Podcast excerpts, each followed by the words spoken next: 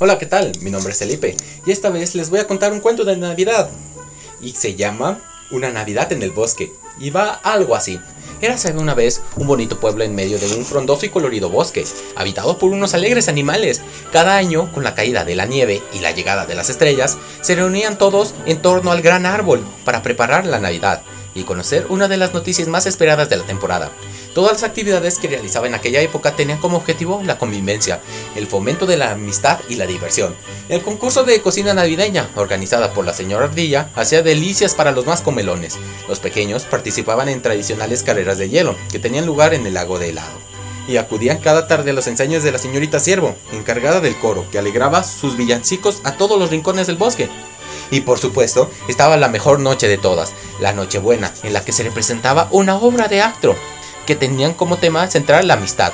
El señor Búho, como director de la escuela de teatro, seleccionaba una pieza entre todas las que enviaban los animales aspirantes a ser elegidos para llenar la paz los corazones de los habitantes del bosque.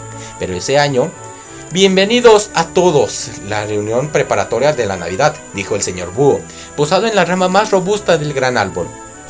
Este año, la elección de la obra ha estado muy reñida, porque todas propuestas eran de una gran calidad, pero al final tuvimos que elegir un ganador. Así que sin más demora, demos un aplauso al señor Conejo, autor de la obra ganadora. Salvemos el bosque. Gracias, gracias, es un honor para mí, exclamaba el conejo, entre aplausos. Bien, pues ya saben que mañana a las 10 daremos un comienzo a las pruebas de selección. Rogamos puntualidad a los interesados, concluyó el señor Búho. Al día siguiente, a la hora convenida, comenzó la selección. Al ser un musical, las pruebas se centraron en las habilidades de canto y baile, pues eran requisitos imprescindibles.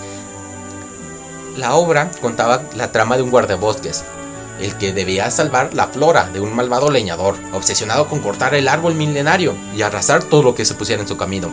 En una lucha para preservar el entorno natural, el guardabosques contaba con una ayuda de un girasol y de un lirio, que ponía a su astucia el servicio de la noble causa.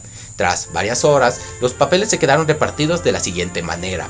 El señor Oso haría de guardaespoldes, Cazador sería un vildeñador, la señora Pata representaría al girasol y la señora Lince al lirio. Al principio todo marchaba estupendamente.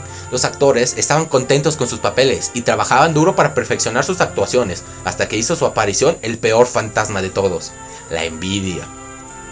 Señor Conejo, creo que el castor tendría que tener un poco más de protagonismo. El leñador está lleno de matices y podríamos crear unos espectaculares efectos especiales que dejarían al público boca abierto, dijo el señor Búho en uno de sus ensayos. Sí, puede que tengas razón, y deberé tocar el texto para darle más peso al castor. Podemos hacer un juego de luces y sombras cada vez que aparezca y realizar su papel, dijo el señor Conejo.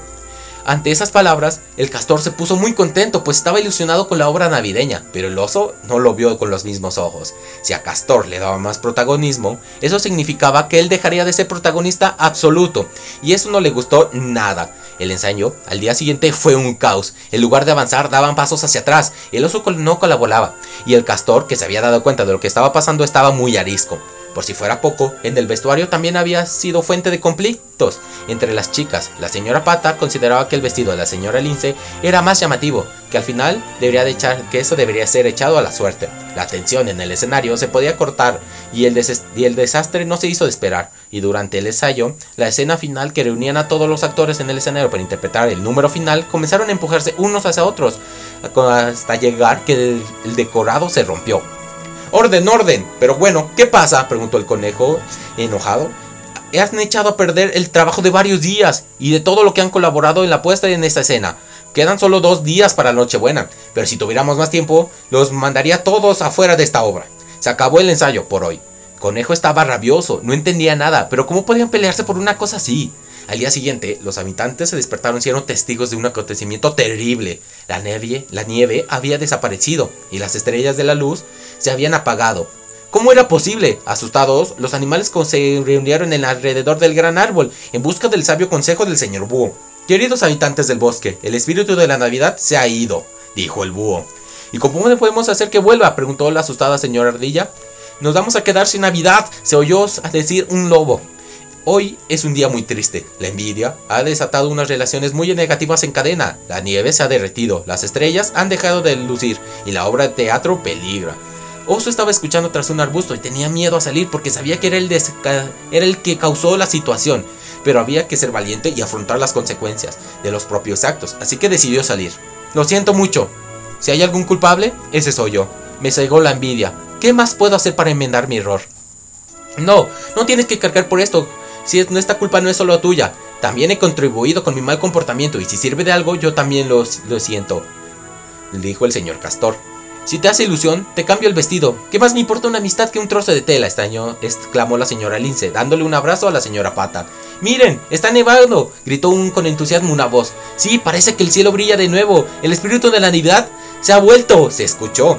Este año la Navidad se vivió con mucha intensidad en el bosque. Al fin y al cabo, estuvieron a punto de perderla para siempre. Habían aprendido la lección y ahora sabían que la envidia cegaba y tenía unos efectos muy negativos que no podían controlar.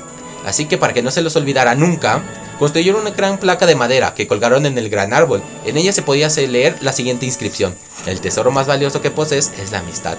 Cuídalo todos los días y crecerá.